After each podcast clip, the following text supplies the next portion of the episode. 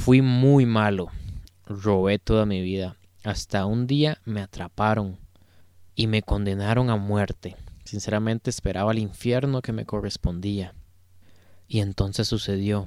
Minutos antes de morir, el que estaba colgado junto a mí me amó hasta la salvación.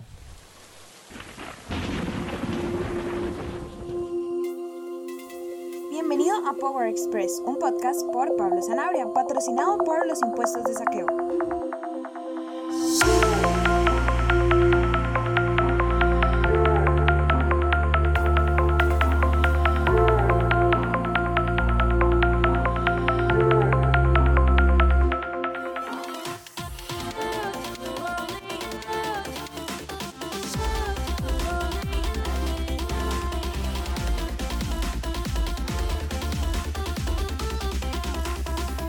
Hey, hola, ¿cómo están? Espero que estén muy bien. Eh, bienvenidos a este episodio. Como ya vieron en el título, la imagen y todo, se va a llamar Jesús es el camino. Pero antes de empezar, quiero agradecerle montones a, todas las personas que escucharon, que publicaron en sus perfiles, historias y estados eh, el, el episodio 2, incluso con el episodio 1 también. Mil gracias por compartirlo, de verdad. Eso ayuda a montones. Gracias a todos los que se han suscrito, todos los que le han dado follow y de verdad que eso ayuda a montones. Muchas gracias y espero sigan apoyando incluso con este episodio. Y como siempre les digo, si les gusta, por favor compártanlo, porfa. Ayuda a montones para que este mensaje se siga divulgando con muchas otras personas. Entonces, para entrar a este episodio, yo creo que voy a decir un versículo súper conocido que todos saben, incluso por el título que le puse al episodio, que es Juan 14, 6, que dice, Jesús le dijo, yo soy el camino, la verdad y la vida. Nadie viene al Padre sino por mí. Muy, muy, muy conocido. Y yo voy a hablar de la primera como cualidad que le da a Jesús o primera característica que es que Jesús es el camino. Por así se llama este episodio. Y quiero iniciar con una historia, una anécdota propia. Que ustedes saben, ¿verdad? Los que me van conociendo, o ya les he dicho, si no me equivoco, les dije el episodio pasado. Soy también este servidor en la zona Kicks, le llamamos en mi iglesia, en la escuelita dominical con los niños. Es súper lindo de verdad trabajar con niños. Y este, ahí un día estaba yo dando clases, ¿verdad? Yo era maestro y tenía dos cajitas. En una había una sorpresa, unos chocolates. En otra no había nada. Bueno, si no me equivoco, sí había algo. Yo creo que era como más tarea o algo así. Todo el mundo quería el chocolate. Nadie quería este la tarea, ¿verdad? Más tarea nadie quiere. Pero bueno, habían varios chocolates, ¿verdad? Entonces yo hice las cajitas, las puse una a mi lado izquierdo y otra a mi lado derecho. Mi lado derecho era donde estaba el chocolate. Y había una fila de muchachos. Yo les dije, hagan fila aquí. Hay dos cajas. Una tiene un chocolate y otra tiene más tarea. Pero tienen que escoger. Y uno de los chicos como que puede ser que le hagan más bullying, ¿verdad? Él se fue al lado derecho donde estaba el chocolate. Pero como era el chico que le hacía más bullying, otro que le hacía bullying se fue a la izquierda. Para los que digan, ah, ¿cómo? ¿En la iglesia también les hacen bullying? Sí, si le hacen bullying en la escuela, en la escuelita dominical lastimosamente también. Y nosotros estamos expuestos, o, bueno, nos damos cuenta de eso, ¿verdad? Y tratamos de manejarlo o solucionarlo, ¿verdad? Pero bueno, el chico que le hacía bullying se fue a la izquierda. Como era medio popular, todo el mundo se fue atrás de él. Todo el mundo, todo el mundo se fue atrás de él. Solo otro, como que también le hacían bullying, se fue a la derecha.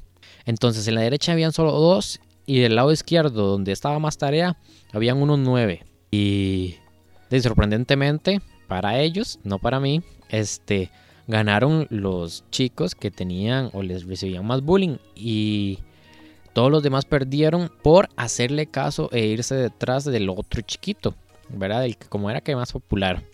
Y entonces, ¿a qué quiero llegar con esta historia? Que a veces los niños se dejan llevar por los otros niños por los que son más populares o los que no sé, alguna cosa que los caracteriza, ¿verdad? Pero este, a lo que quiero llegar con esto es que no nos dejemos llevar como niños inocentes. Y quiero aquí mencionar Romanos 12.2, que dice, no imiten las costumbres de este mundo. Yo no quiero que ustedes como niños dejen llevar, no por otros niños, sino por el mundo, por lo que el mundo tal vez te ofrezca, no te dejes llevar por eso y eso es lo que quiero llegar con esto, ¿verdad? Que te conté. Y ahora sí, como entrando más en materia, recuerda eso, ¿verdad? Porque es importante para el final. Hay dos caminos. Jesús es el único camino que lleva al Padre, ¿verdad? Ustedes lo saben. De hecho, en Mateo 7, 13 y el 14 dice, entren por la puerta estrecha, porque es ancha la puerta y espacioso el camino que conduce a la destrucción y muchos entran por ella. Pero estrecha es la puerta y angosto el camino que conduce a la vida y son pocos los que la encuentran. Entonces, los poquitos son los que van en la puerta o en el camino eh, estrecha.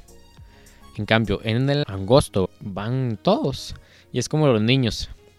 Había más niños del lado izquierdo y no del lado derecho. Había más niños del lado de la tarea y no del lado del chocolate. Muchas veces nos dejamos guiar por, por donde se va el mundo y no seguimos nuestro propio camino o no seguimos a Jesús, que es el camino. ¿Verdad? Y este, yo creo que esto a muchos líderes o a mí me lo han preguntado y a varias gente se lo han preguntado, la verdad, amigos y así.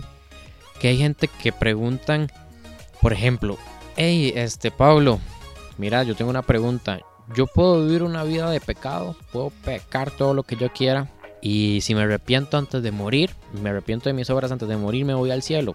Y bueno, la respuesta es que sí. Si te arrepientes de todo corazón, sí puedes, claro que sí.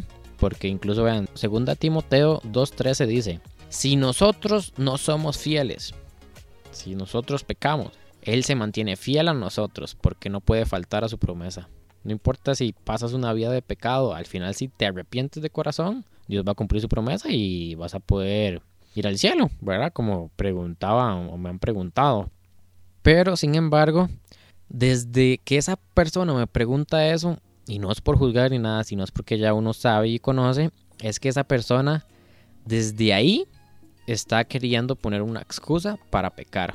Entonces dice, mm, ¿será que puedo pecar o no puedo pecar? Voy a preguntarle y se me dice que sí empiezo a pecar. Esa es la intención de esas personas. Y de ahí, eso no es nuevo, no es de este siglo, eso es desde el puro inicio, desde el Génesis, que las personas o nosotros, porque en realidad ahí somos todos, le buscamos excusas a nuestros pecados. Y el primer ejemplo que vemos es Adán y Eva, que Adán, luego de que comieron el fruto prohibido, Adán le echa la culpa a Eva y luego Eva le echa la culpa a la serpiente. No, yo no fui, fue la serpiente o fue la mujer que me diste, Dios. ¿Verdad? Entonces, obviamente motivarte a dejar de excusarte por tus pecados. Dios ya sabe que pecaste, entonces más bien sé sincero, porque Él ya te vio, Él ya sabe todo. Entonces, sé sincero con Él y deja de excusarte en tus pecados. Deja de excusarte en no decidir por Jesús. En no decidir por seguir el camino de Jesús o seguir a Jesús, que es el camino. Y luego, como conclusión a esa pregunta que me pudieran o les pudieran hacer ustedes también, es que en el momento clave, en el momento más importante, seguirás poniendo excusas. Con una vida que siempre ha sido llena de pecado, en el momento clave te llevará también al pecado. Entonces, tal vez decide hoy. Esa era como una de las cosas que yo quería decirte hoy. La importancia de escoger o que escojas hoy o cuanto más pronto posible. Porque incluso Jeremías 13:23 dice, ¿puede el leopardo quitarse sus manchas? Pues tampoco pueden ustedes hacer el bien acostumbrados como están a hacer el mal. Ahí la Biblia responde a lo que yo acabo de decirles. Y no sé, con esto tal vez piensan que los estoy como confrontando, como que tengo que cambiar la canción de fondo. Pero no, no. ¿Por qué? Porque eso dice Jeremías.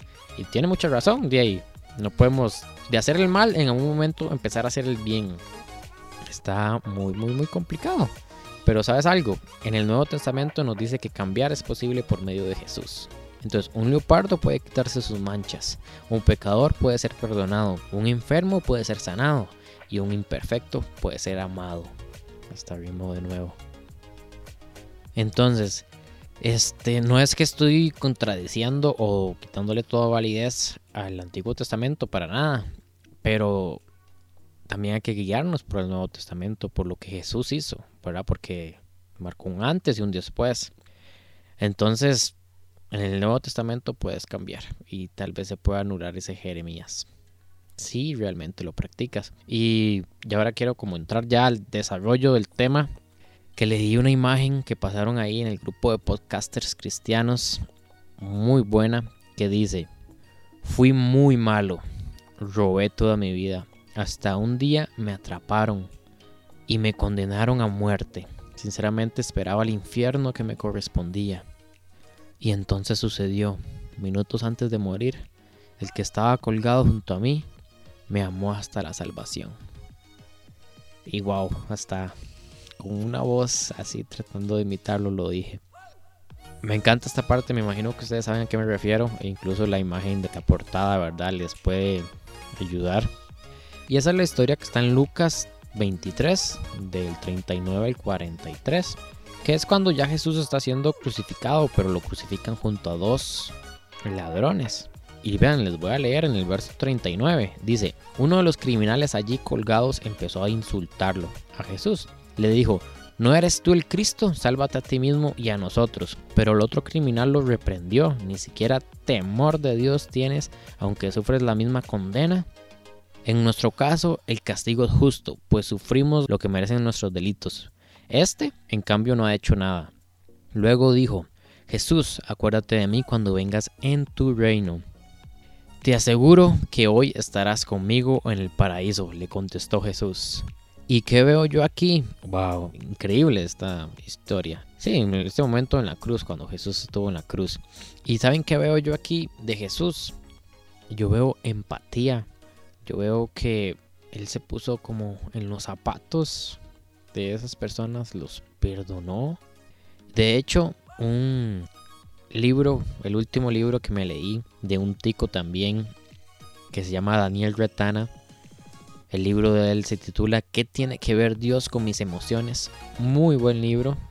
Y él en su libro dice, hablando de esta misma historia de Lucas 23, dice, en la cruz estuvo colgado a la par de dos malhechores y dejando a un lado el récord criminal de uno de ellos le prometió que próximamente iba a gozar de su compañía por el resto de la eternidad.